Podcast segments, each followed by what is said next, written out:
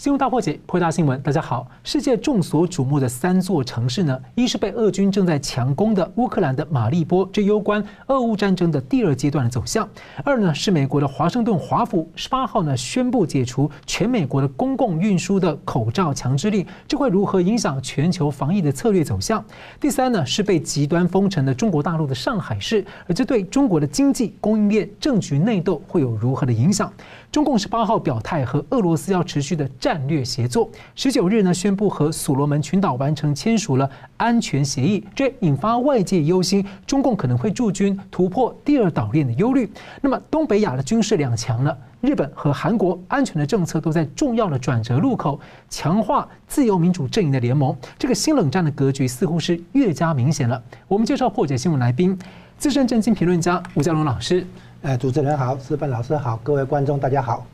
日本资深媒体人石板明夫先生啊，主持人好，吴老师好，大家好。好了，中共的国务院呢和上海市当局要设定了一个目标，要求上海呀在四月十七号要出现所谓的疫情拐点，而在今天二十号要实现所谓的社会面清零。那中共呢，这个上海今天是通报十九日的疫情呢，是有一点八万，超过一点八万的确诊，然后呢有多人死亡。那此外呢，其实中共发明了很多种的词汇啊，社会面清零啊，什么全域静态管理，这在各个国家呢并不是这样用的，因此那个定义很多人其实搞不清楚。那有分析认为啊，上海的实情情况事实上可能是一个不得不和病毒共存之时，但是依然呢要强行冠上这个清零的名义。那目前呢，上海的疫情就究竟是否得到了控制，或者不断的凸显中共的内斗白热化呢？上海似乎有些声音认为说，好像成了一个反习派阵营阻止习近平连任的一个战场之一。我先请教一个呃，先请教吴老师怎么看？呃，有所谓的那个对抗疫情啊，现在中共内部环绕着要不要动态清零啊，还是说讲那个精准防疫这两条路线在斗争？那。很容，我们很容易联想到是哦，相当于内部习派反习派在做那权力斗争，但是我们要知道哈，中共从拿下政权以后，什么时候没有权力斗争？都有，拿下政权之前已经有权力斗争，所以呢，几乎时时刻刻他都可以，呃，只要有需要哈，嗯，任何时候他都可以爆发新一轮的权力斗争。所以我们看这个事情的话，哎，如果只用权力斗争来看的话。那可能就变成落于俗套哈。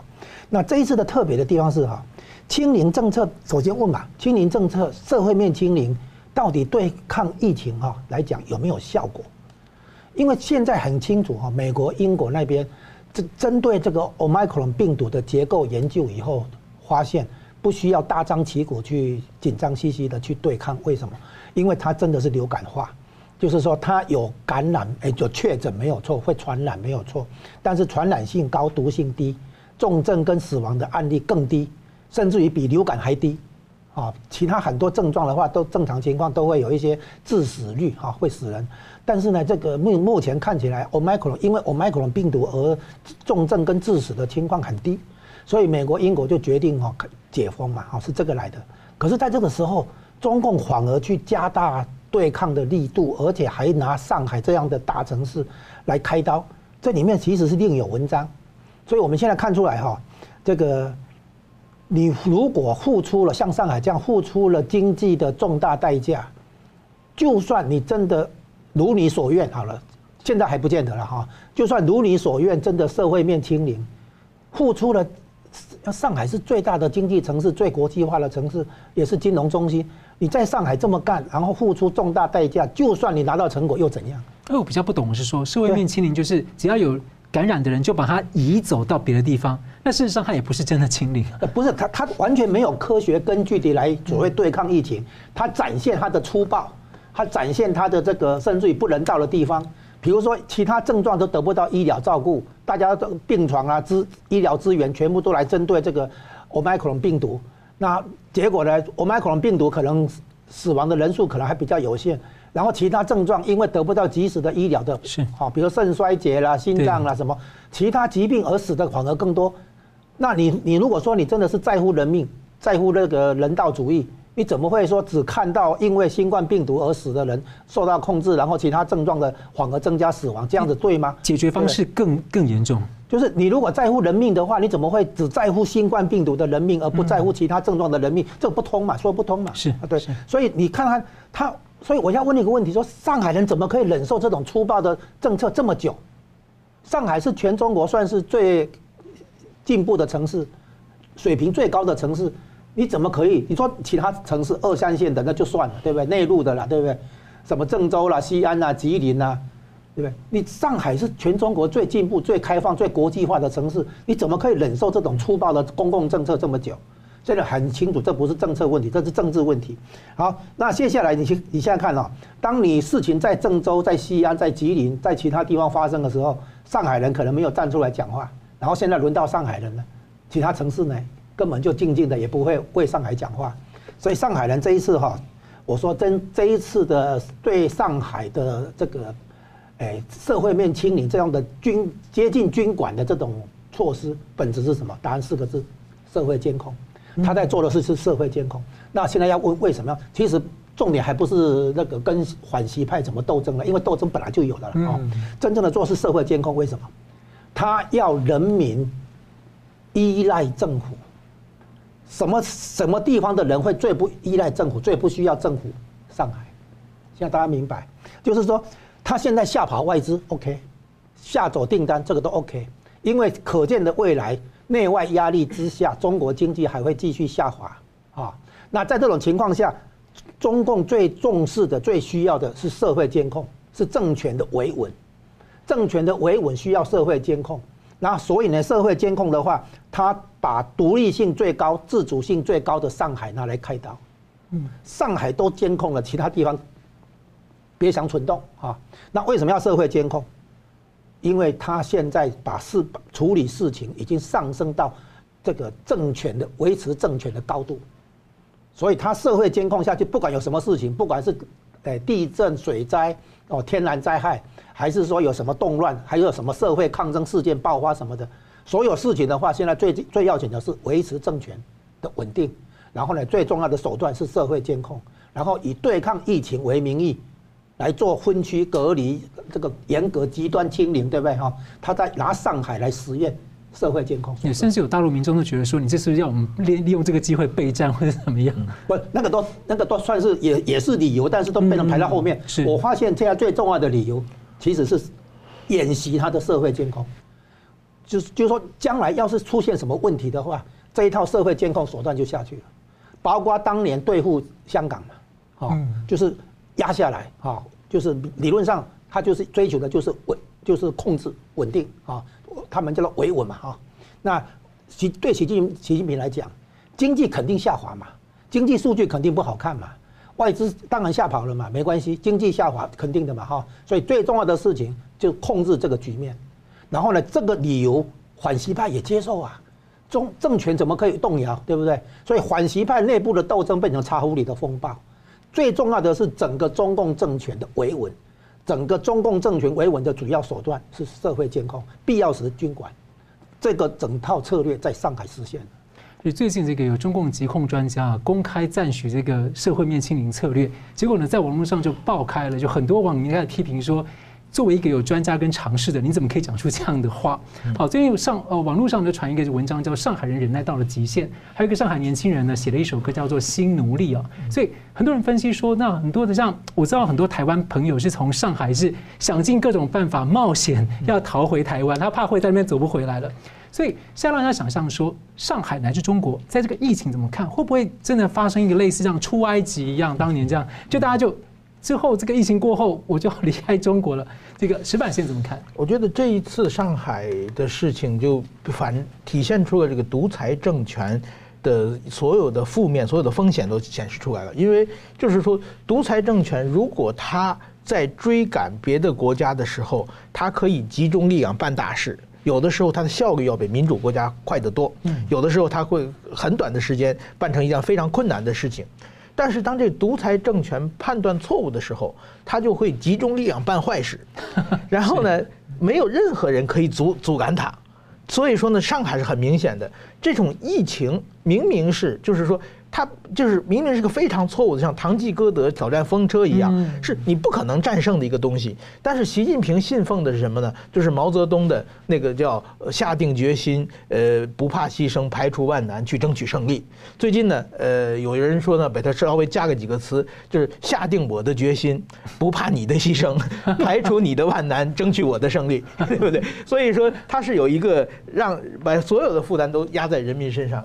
那么他为什么要这么做呢？我觉得有三个理由了。第一个呢是党和领袖的威信，因为这几年我我们像我长期观察中国的这个官媒的人可以看出，这几年他一直在宣传什么呢？我们的社会主义优越性，就是疫情爆发以后，哎，像美国几千万人感染，像欧洲到处感染，我们中国通过我们的封城，我们政党的正确领导，哎，我们现在已经可以大家恢复正常生活。所以说呢，我们共产党是优秀的，我们国家体制是优秀的。对国外那些民主，西方所谓西方民主，全是不值一提的。那通这种情况是一直在说，哎，他们说美国对不对？川普是个大笨蛋，这个拜登是个老笨蛋，连抄作业都不会。我们已经告诉他应该怎么做了，他们都现在都不学会，所以美国弄得这么惨。他已经宣传这么多年的情况之下，突然之间，哎，现在中国国内疫情开始爆发爆发的时候呢？他没办法去学习大笨蛋和老笨蛋的方法嘛？我们明明正确的嘛，所以只在这一套过时的方法，只能硬考下。熬下去嘛，这就是中国共产党过去讲的什么呢？我们看招牌就是共中国共产党的永远光明、伟大、正确。所以坦白说，我觉得也不太公平，因为中共一开始掩盖疫情，然后放那么多人搭了飞机到 那么多的国家，却不让自己的人民到北京。然后当他感染之后呢，还跟各国说没有人传人，然后各国就相信了。等到已经烧开来的时候，我根本控制不住，无法疫情调查的时候，然后你来跟我说我不抄他作业，这真的很不合理。当然不公平，但是从来没有。但是但是说他虽然大内宣，但他也要讲一套逻辑嘛。这套逻辑的话，他们没办法证明共产党，他们必须要证明共产党永远正确，所以他没办法修正。所以说这套政策必须这样执行下去，这是第一点。第二点，我们很多媒体的谈，我认为和权力斗争也很有关系啊，就是习近平派，呃，这个习派呢，上面有四大金刚，呃，就是北京的蔡奇、上海的李强、这个重庆的陈敏尔，还有中宣部的这个黄坤明，这四个接班人之中呢。呃，这个除了李强以外呢，大家都说是草包，这个不能担大任。那么李强呢，他过去是陈是这个习近平在浙江当省委书记的时候的省委秘书长，是就是习近平想让他上当上接李克强来和自己搭档。但是说呢，作为团派来说呢，如果让李强当上这个总理的话，就是说完全被习派操控了嘛。所以这个是一个李强阻击战。那么现在呢，习派呢就是尽量想保李强，所以说这个冲突点就爆发在这里。所以上海，你大家看到，就是说别的地方其实中国封城不止上海啊，是，但是别的地方基本没有传出来，所有正面负面的新闻都是在上海出来，那上海变成最激烈的战场。那么还有一个就是说，上海当地的官员其实这上层官员已经被习习控制了，但是下层官员的话呢，某种意义上呢，就是并不是。很喜欢这个习派来空空降自己来操纵自己嘛，所以下边的这个呃官员出现躺平的现象，所以在这种情况之下呢，我觉得就是变成一个权力斗争，呃，最后呢引引起了这么大的呃这个问题。还有一个呢，我认为这是应该是习近平他的稿子一种叫做服从训练啊，嗯，就是说我的现在我用高压政策我。对对，共产党来说，你经济好不好，民生好不好不重要，你听不听话最重要。那么中国其实中国的经济最好的两个城市，一个是香港，一个是上海。那相对经济好嘛，大家都比较自由，思想比较开放。换句话说，不太听共产党的话。那么习近平第一个先把香港搞垮了嘛，那现在开始集中力量来来动这个呃上海嘛。在上海的话，他强制封城以后呢，派大量的解放军武警进去以后再控制你。就是让你不要捣乱嘛，那么他们就是有有人说的，我觉得蛮好。他们说每天强制的两千五百人出来做补筛嘛，对？挖鼻孔做 PCR 检查嘛。他说有人说这检查的不是阴性和阳性，是检查的血性和脓性。你有没有血性？你是不是奴性？现在呢，基本上上海的奴性已经被检查出来了。那他们认为取得了胜利。所以说，在这种情况之下，我觉得他在上海，其实我觉得上海这个悲剧其实完全是人为造成的，也是中国政治造造成的。是吴老师，哎，石板先生提到了这个奴奴奴性哦，恰好是社会监控要实现的目标。嗯，就是逼人民顺从。那么这样的操作，从国际化程度最高的、独立性、自主性最高的香港、上海，将来就是台湾。哦，对，有。好了，我们休息一下，等下回来看，在俄乌战争之下呢，日本的角色会怎么变化？而且呢，日本会如何牵动另一个在五月份将组成新政府的重要国家——韩国？我们休息一下，马上回来。欢迎回到新闻大破解。俄乌战争呢，超过了五十天，日本最近呢，要在符合防卫装备转移三原则的条件下呢，在十九号呢，宣布要提供乌克兰像核生化的防护设备，而像防毒面具等等啦，好，还有无人机。那在先前呢，已经提供了三亿美元的人道援助，好，并且透过了外交和经济手段呢，来和。盟友一起来施压俄罗斯。那相较于跟俄罗斯关系比较密切的这个传统的印度啊，日本是亚洲第一个站出来谴责俄国侵略的国家，而且呢。这个 QUAD 四方印太安全对话呢，五月二十四号就要在日本呢举行的领袖峰会。所以两位怎么看？我先请石板先生哦。第一个是说，美日同盟的这个成员日本哦，可能受邀要参加这个 AUKUS 的三方同盟。那另外他在俄乌战争的态度期间呢，你怎么看他的这个态度跟他的表现？他怎么对待这样的机会？其次就是韩国五月份要组成一个新政府了，那已经当选人已经表态要强化这个日韩关系，还要参与扩的。所以您觉得日本的这个走向态度会怎么联？动影响韩国，我觉得现在日本啊，就是对这次俄乌战争来说呢，其实日本现在是一个对日本来说是日本的保守派来说是一个千载难逢的机会了。就是日本二战之后，其实这么多年是受一个是受国际上对日本的不信任。呃，怎么说呢？亚洲，比如韩国、北韩啊、中国啊这些国家一直在历史问题说你日本道歉没有诚意，你还要赔偿，是用各种各样的这方面的压制日本的这种呃，怎么说呢？变成一个普通国家、正常国家的呃这么一个呃逻辑。但是日本的自民党认一直是他的。日本自民党是一九五五年成立的，它成立以来，它一直的理念就是把日本变成一个正常国家。日本拥有自己的呃宪法，呃自己的自主宪法，然后自日本有自己的军队，可以就是说自己的国家自己来保卫，是这么一套逻辑。但是说呢，真的七十年来从来就是说没有，呃，怎么说呢？国这国际环境不允许，而且日本国内的舆论也不允许。日本国内毕竟是二战的时候呢，日本国家。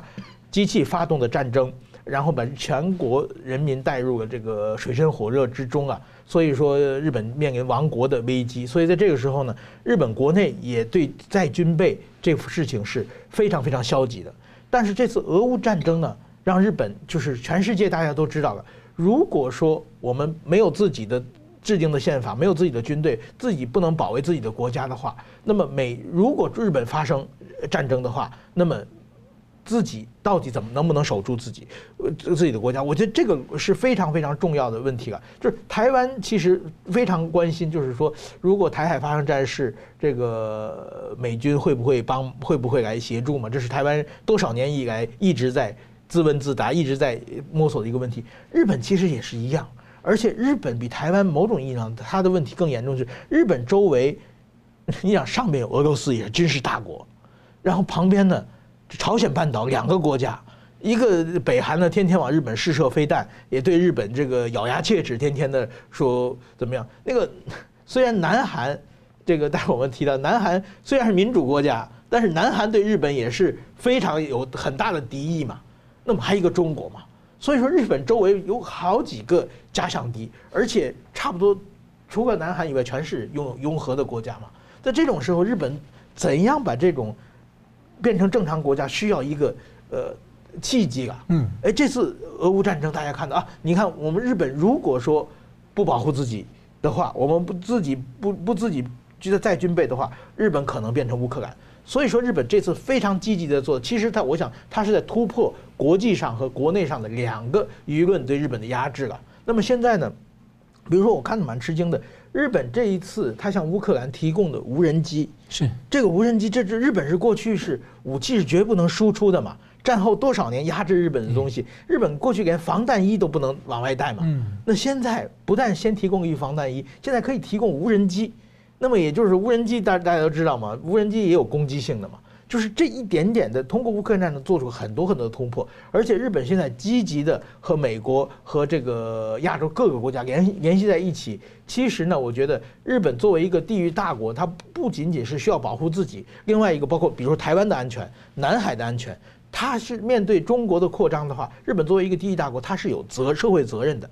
所以说，我觉得这个方面的这次乌克战争能使日本的修改宪法。往前推了十年吧，我觉得可能在今后的几次选举之内，这个日本国内的这个要求日本修改宪法、要求日本变成正常国家的这种声浪会越来越强烈的。而且我觉得很有意思，像在韩战之后，当时这个呃，就是中共要就进犯台湾的时候呢，日本当时也有很多的军官，以前是跟蒋介石是敌对的，但在那个时候呢，他们却就说两边已经这个呃战争结束之后，他们反过来来台湾来帮助。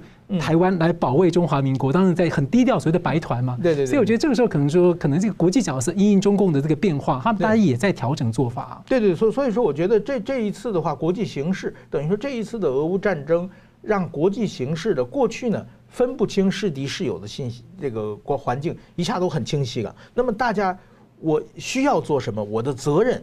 和义务也更加明显了，所以我觉得日本这种方方式是一个顺势而为的了。那么其实现在日本这个岸田首相，他还算是个比较温和派，在日本的整个政治的这个图谱里边，他属于鸽派嘛。是，如果现在日本的首相是安倍的话，可能动作会更更加大的一些了。是，但是说我觉得这样的话，我们可觉得，哎，安安田首相也是做出每天都有。这个做我们按日本的保守派想，每天都有惊喜的这么一一个状况啊。那么刚才讲的韩国，那么韩国也是一样，韩国也需要选边站嘛。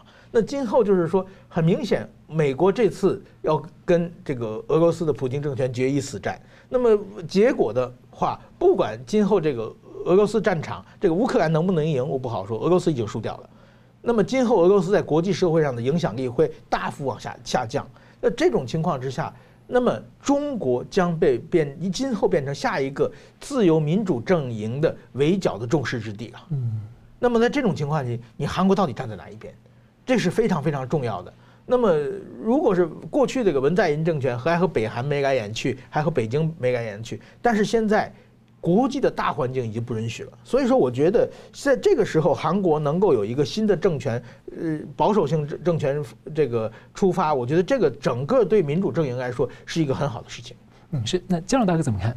哎，邀请日本加入这个澳英美三国同盟哦，AUKUS 这件事情，算是乌克兰战争对日本的一个重大影响。你说这样子加速这个进程？乌克兰战争哈，不止影响德国的态度。讲想不到，也影响到韩国大选，嗯，然后呢，现在影响到日本的那个国际角色。那日本就是我们现在看哈，那个澳当初这个成立澳英美 AUKUS 这个件事情有一个主题，就是英美国英国要把核潜艇的技术移转给澳洲，让澳洲盖八条核潜舰啊，重点呃目的是防守南海，好，以及防守将来比如说中共的海军。从那个印尼、澳洲这边的南海南边的那个水域进入这个南太平洋，进入第二岛链、第三岛链这样。好，那这个是当初。那现在问你，美国把核潜舰技术有给英国，现在要给澳洲，有没有给日本？看起来应该是还没有，没有，就是没有。那可是毫无疑问哈，日本跟美国的安保条约。我把它说成是地表上最强的一个军事同盟，是同盟关系，这个也没有问题啊。那问题就是说，那为什么美国不把核潜艇的技术移转给日本？不，日本本身的核那个潜舰技术已经是够强，非常的安全。对，但不是核潜艇。嗯，对，不是核潜艇。对对，所以这个是一个重大转变。将来美国、英国这边，美就是澳英美同盟，也要把核潜舰技术移转给日本。有这样的可能性？嗯，不这样的话，你加那人干什么？高超音速的飞弹的技术，现在讲高超音速飞弹跟电子战这两个哈，然后呢，再来核潜舰是这样来哈。那高超音速飞弹跟电子战这方面的话，日本的技术算是可以帮得上忙啊。那这个这个。高超音速飞弹对国际形势来讲也是很重要嘛。对，那把把日本的技术邀请进来，这当然是一个合作的主题了哈。所以其实日本也等于是说，这个岛链防范中共导弹的第一线哎。哎，对，那所以呢，把它找进来的话，就是说，本来你美国跟日本就有同军事同盟关系的嘛。哦，那澳洲本来没有嘛，所以透过澳英美的话，让澳洲也变成跟美国军事同盟，有点像是两个岛链的这个武器的研发能够更相通哦，有点那种感觉。哎，不过不过问题是你，既然个别都有同盟嘛，就唯一漏掉的是印度嘛，印度跟美国没有，但是有准同盟关系而已，没有没有正式的同盟关系嘛。那现在为什么还要把日本找进来？有点好像有点多此一举，其实也不见得。嗯，因为。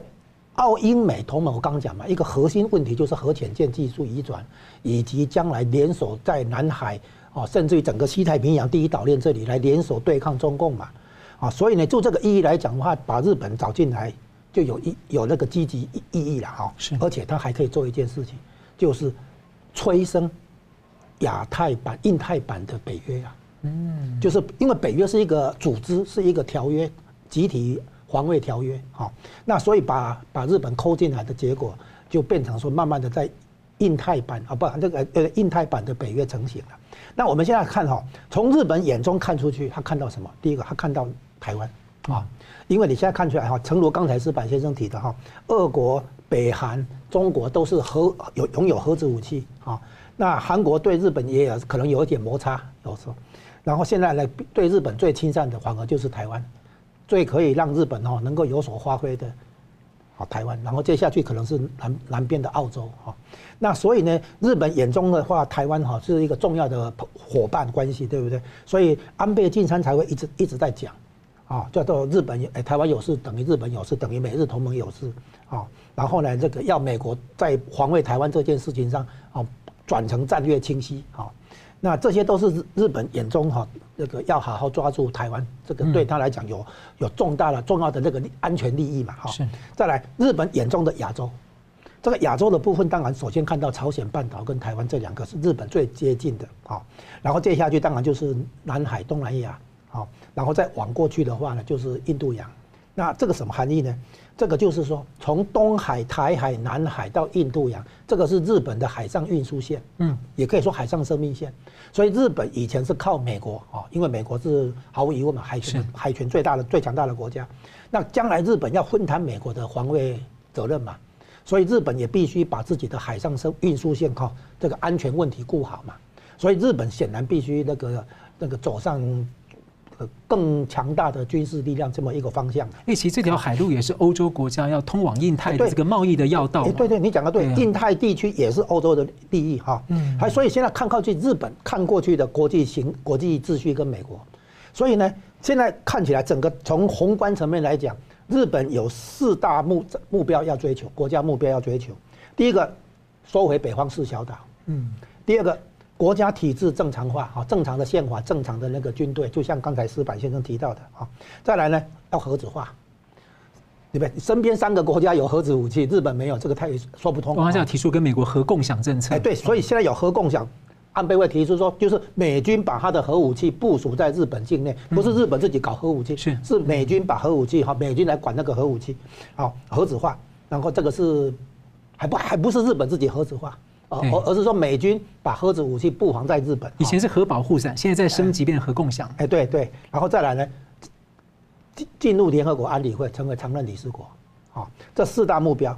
然后呢，这四大目标有一个前提，就是必然跟美国保持紧密关系，在美国的眼皮底下才有可能实现这四大目标啊，不，绝对不是说跟美国别苗头哦，然后呢独立出来要来跟美国对抗的情况下来搞，这不可能。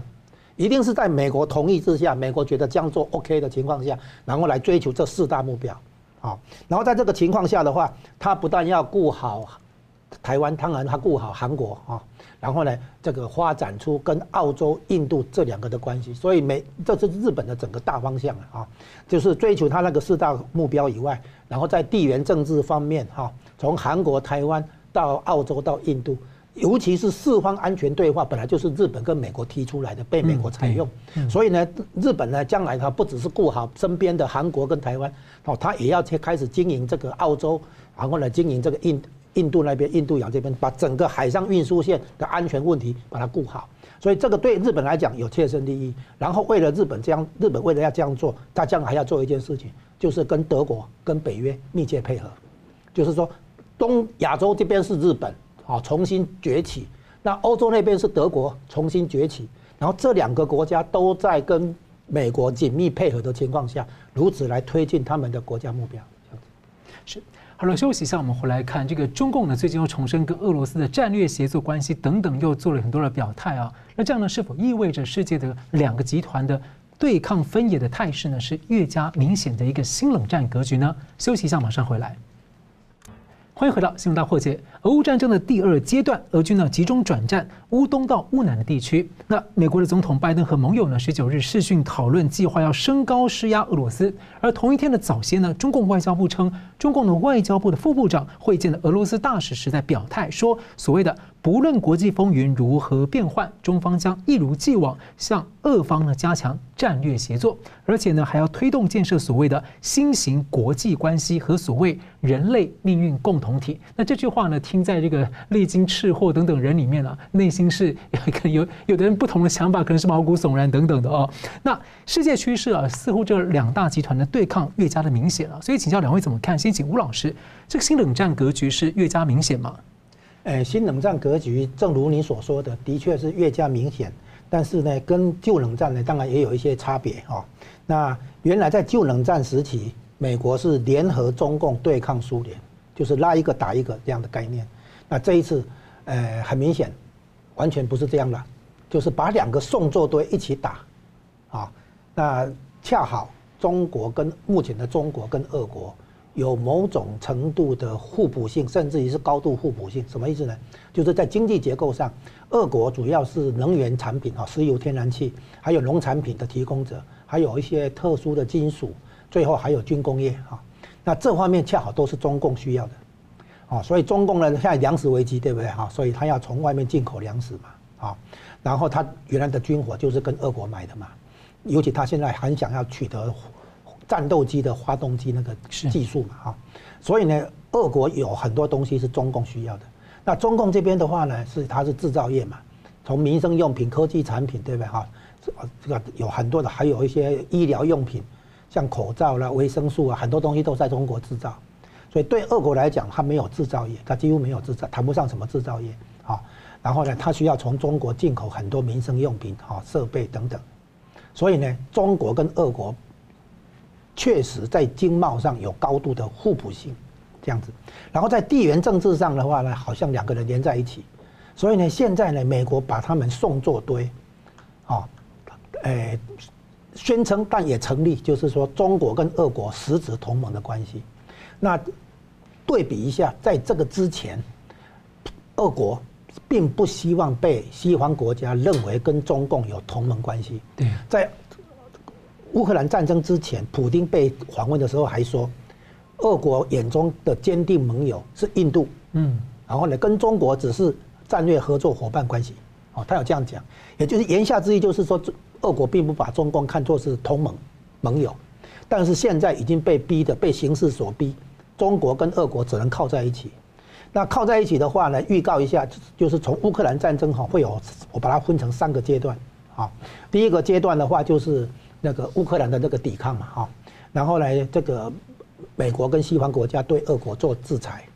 第二个阶段呢，就是俄国的经济金融哈崩坏，到最后不得不倒向中共。第三阶段呢，那中共继续支持俄罗斯的话，引来二级制裁，啊，然后这个到了第三阶段的话，中共也被制裁进去，恐怕才是乌克兰战争的高潮来临。这个我在这个节目以前也讲过，有可能这样的一个发展哈。那在这种情况之下，那个会逼出所谓的两大集团新冷战格局，就是中国、俄国之外，再加上跟他们关系比较密切的伊朗、北韩、委内瑞拉，甚至于还有巴基斯坦，还有呢阿富汗啊，就是甚至于非洲有安哥拉，一些比较属于独裁国家、独裁的那个体制的国家会靠向。或者跟中共原来有比较密切来往的关系的国家会靠过来，那么这个集团坦白讲根本不是西方国家的对手，经济产量啊、技术能力水平啊都差太悬殊，所以呢，美国会联合很多国家，因为很多国家或者中甚至于中间地带看一看的话，真的要选边的的话，他只好选那个美美国这边。你想想看，比如东南亚，东南亚可能跟中国有很多贸易关系，可是看起来根本不行。就是整个大局面将来会越来越清楚，就是靠向中国的这些，包括东南亚，甚至于包括“一带一路”涵盖的一些地区跟国家，可能最后也不得不这个靠向美国西方阵营啊。那这样的结果有一个有一个区别点，就是中国、俄国确实都是核子武器的国家。那美国、英国、法国虽然也有核子武器，但是应该不至于去打核子大战。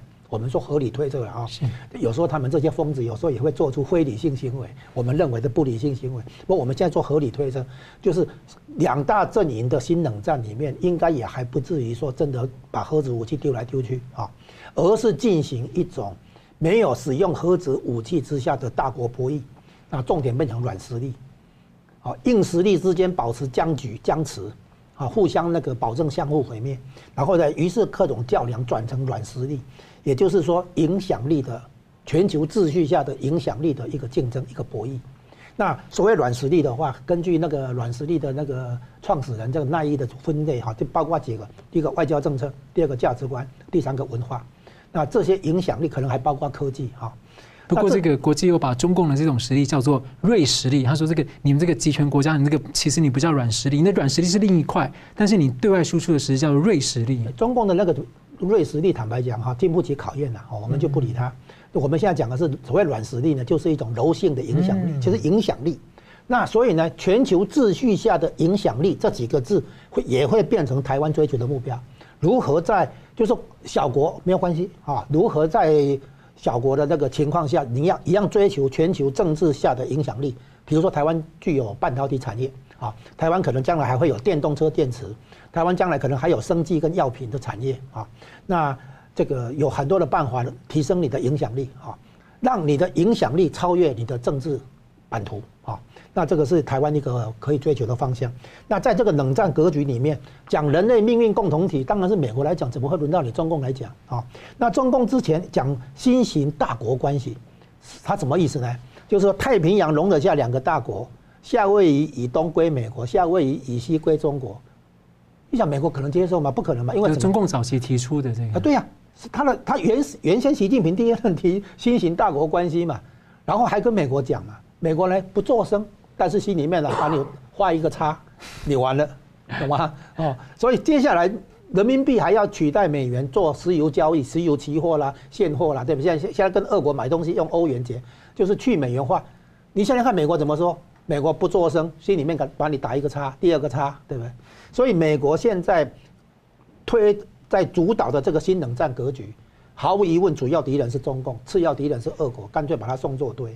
那这两个集团将来有一个差别点，你看啊，就是说科技上的创新能力哪边强？你会发现，中国不是中共现在自主创新能力不足，是之前往前推，从清朝、明朝以来都这样，也。同时也很很奇怪，民族性来讲，中国的社会文化、社会文化里面奴性太重，这个问题现在已经明显了。所以中国的这个创新能力，还有呢民民族性格里面的奴性太重，很适合专制的这个这个体制在这边运作。这个问题不解决的话，那么中中俄这个这边哈，虽然人口也不少，版图也不少，对不对？但是啊，没有办法跟西方的这个体制竞争。你看西方呢，一个强调多元化。美国不讲民族主义哦，因为美国的民族太多了哈。美国讲的是爱国主义，你爱不爱美国这个国家？你入籍以后要不要忠于这个美国宪宪法？是这样来。所以你看哈，我们讲东很多国家讲民族主义嘛，但你看美国不讲民族主义，强调是那个宪法的价值观嘛。啊，这个背后是因为它多民族，嗯，它是移民移民国家，所以它多民族多宗教。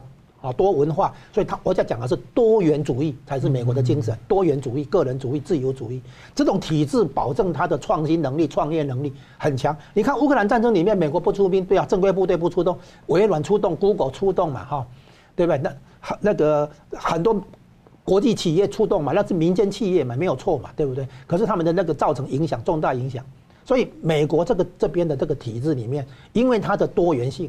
因为它的那个尊重自由跟差异，对不对？所以它产生很大的创新能力，而这个创新能力是中国、俄国这边追不上的一个大问题。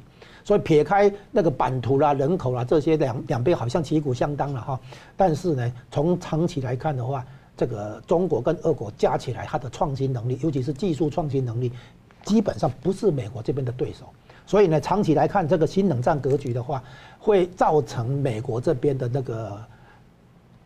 参与的国家，美国这边的国家哈，会会看到繁荣跟发展的局面，也包括台湾、日本、韩国在内哈，这个台繁繁荣的那个成果会出来，然后呢，红色供应链会下去。哦，这是一个大家会看得到。之前做改革开放会取得重大成果，是美国支持你的改革开放，希望你有和平演变，希望你转型成市场经济民主化进程。结果没有，没有的话，美国翻脸嘛。美国翻脸之后，你中国、俄国加起来没有办法找回你的这个多元性跟那个自主创新能力嘛。所以在长期来看的话，新冷战格局的结果是可以预料得到。啊，不会想要帮中国人说句话，因为这个其实在这个。呃，在西方很多这个杰出的创新其实是华人，我觉得是那个环境跟价值观。但这样环境跟价值观呢，在这个二战爆发前的中华民国在大陆的时代有黄金十年，那时候其实也有很多的进步。但是后来因为应付共产党，还有这个就是八年抗战提前爆发，很多的事情就被迫中断。所以我觉得这个其实华人还是有很大的，还有很多很大的想象力跟想象的创意空间。好，石板先生怎么看？我觉得这个新冷战格局确实是这通过这场俄乌战争已经形成了。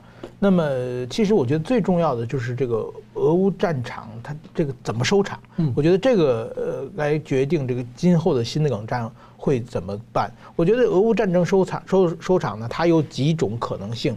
第一种可能性呢，就是说呃北嗯乌克兰和北约。压倒性的呃把这个俄罗斯斗垮，或者俄罗斯发生政变，普京被暗杀，呃下台这种情况之下，俄罗斯彻底垮掉的情况之下呢，俄罗斯可能变成一个没民主国家，在这个。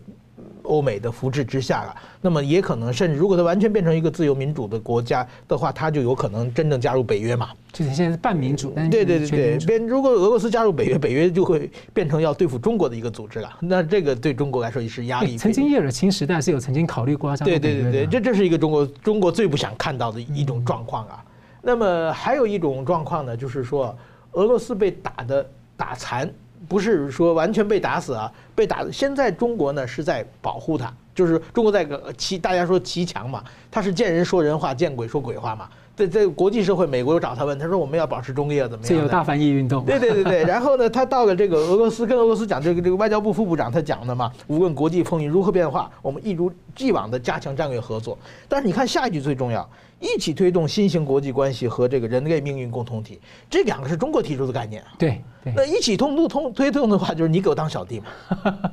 那，我我要实现的目标，我们一起推动的话，那当然说你是为我服务嘛。就是说，当俄罗斯实在打的打不动的情况之下呢，中国在上来调停喊停，把俄罗斯救下来，然后收编一个新的小弟，然后呢，俄罗斯呢变成一个中国等于说过去有几个小弟。什么北韩呐，什么缅甸的军政府啊，什么那个塔阿富汗的塔利班啊，都拿不出手的小弟嘛。哎，把俄罗斯变成一个小弟的话呢，这个可能就是说，呃，跟这个以后跟西方对对峙的话呢，中国也硬气一点嘛，就变这这时候就变成一个新的冷战体制了。那还有一个呢，就是说这个俄罗斯它在现在在，当然说在。东部展开全面进攻，就是将来把这个俄罗斯把乌克兰分成两半嘛，东部南部结合在一起，然后形成一个停停战线嘛，这就变成一个新冷战的分界点。那么过去第上次冷战，在全世界留下了好几个国家都分界，比如说南北韩、南北朝鲜，南北朝鲜三十八度嘛，这个是很明显的，还有越南嘛，分成两个嘛，那还有东西德国嘛。那有人说台湾和中国也算一个，这个有人说不算，这个咱们先不不往深谈。就是说，因为上一次冷战留下了很多的国家，这些有的是在一起，有的现在还对峙嘛。那么今今后这个俄罗斯呢，呃，就是说变成这个乌克兰分成东部和西部，变成两个国家，变成新的这个冷战的分裂国家一个交界点。这个时候呢，俄罗斯呢，它还保持一定实力。那么也就是说，新的社会格这个格局呢，就会变成呃有就有很大的变化了。但是不管怎么说，俄罗斯即使有实力的话，这次战争它已经这个体力消耗的差不多了，大伤元气了。那么今后反美阵营的老大就会变成由中国来负责嘛。那么也就是说，这一次战争它给国际社会带来了很大的变化的是什么呢？过去在后冷战时代。就是说，上次从苏联解体之后，世界进入后冷战时代。后冷战时代，慢慢慢慢的新的东西阵营再次形成，一个是亲美阵营，一个是反美阵营。但是反美阵营呢，其实这两年出出现一个蛮大的变化，就是说美国的小弟越来越不听话嘛。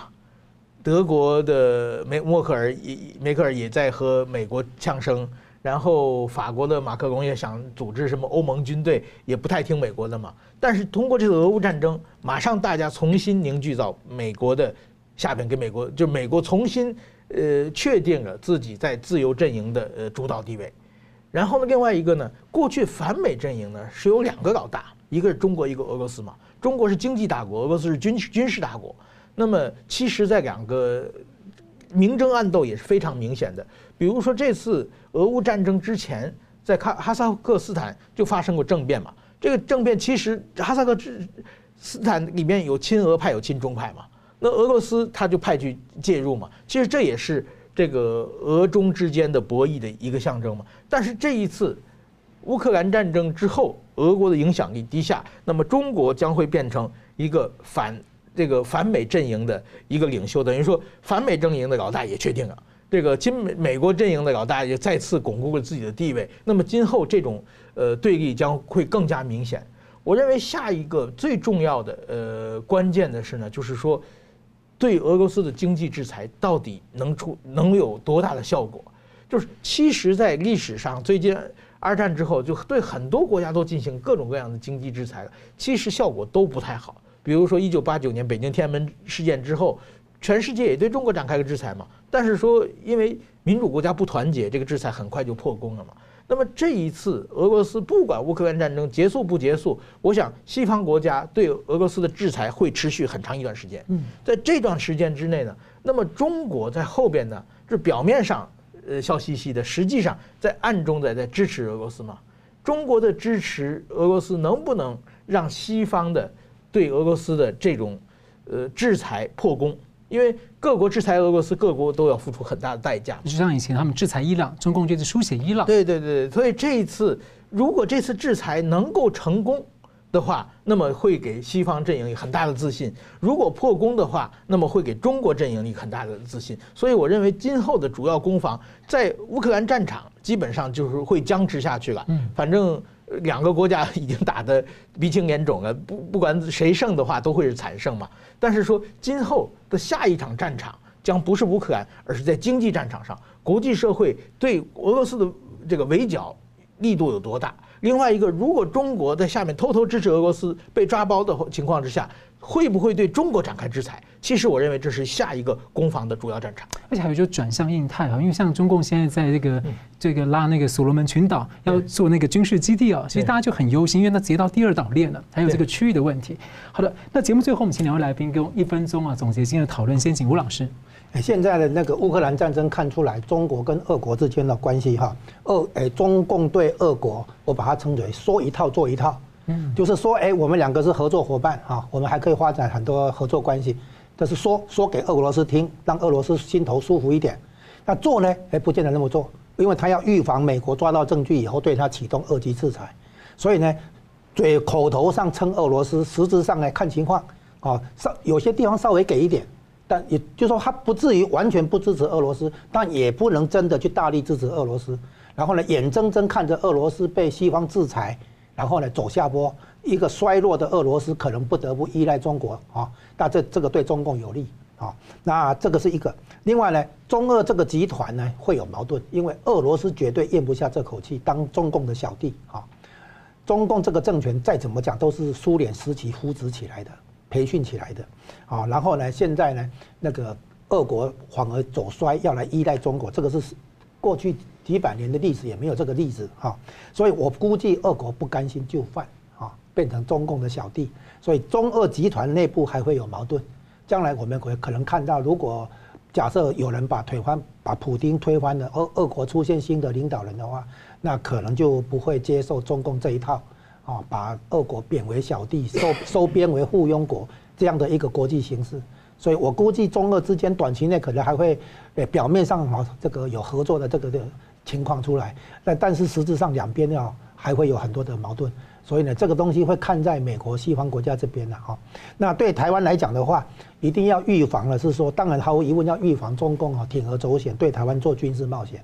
那其次呢，要利用这一次那个乌克兰发射国产的海王星飞弹打掉那个莫斯科号这件事情，啊，来强强化台湾的机动暗射陆地陆基的这个反舰飞弹，哦，还有呢原来的皇宫的那个飞弹，然后呢让冒犯的入侵的这个共军啊及早被我们打掉，共军肯定会消耗台湾的飞弹啊。那台湾要在在在这方面加强精准打击能力，啊，这样子配合整个国际形势的变化，红色供应链的走衰，台湾经济重新崛起，这是一个将来的努力方向。是石板先生，呃，我觉得最近我观察一些媒体，当然这个日本也有一些日本媒体，也有一些英文媒体，当然也有 有很多台湾媒体，就是对俄乌战争这件事情啊，貌似很中立，但实际上在暗自站挺俄罗斯啊，就是说啊，这件事情我们要。不要单纯的说俄罗斯是坏，这个战争嘛，双方都有各自的正义。然后就是还有还有说，你看那个连那个泽伦斯基，他这个乌克兰也不是什么好东西，泽伦斯基很贪污。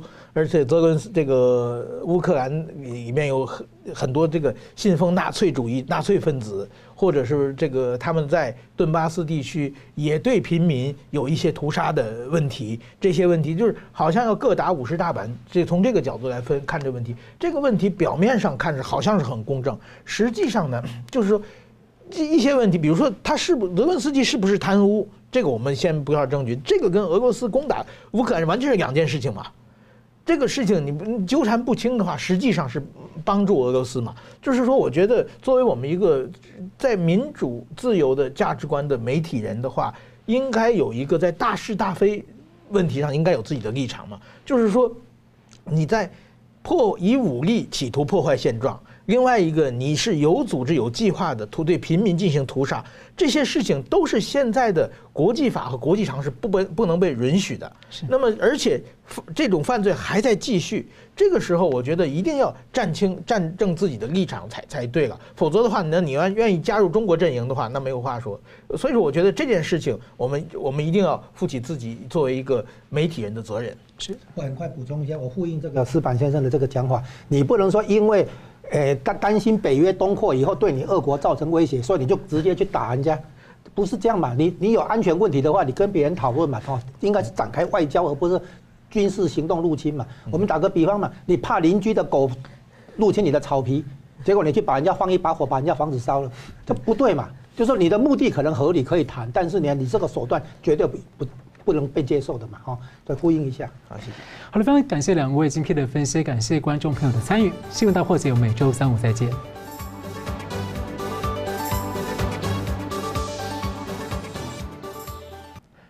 如果您喜欢我们的节目呢，请留言、按赞、订阅、分享，并开启小铃铛。那么，感谢各位呢长期对我们的支持。新闻大破解团队呢将持续为您制作更优质的节目。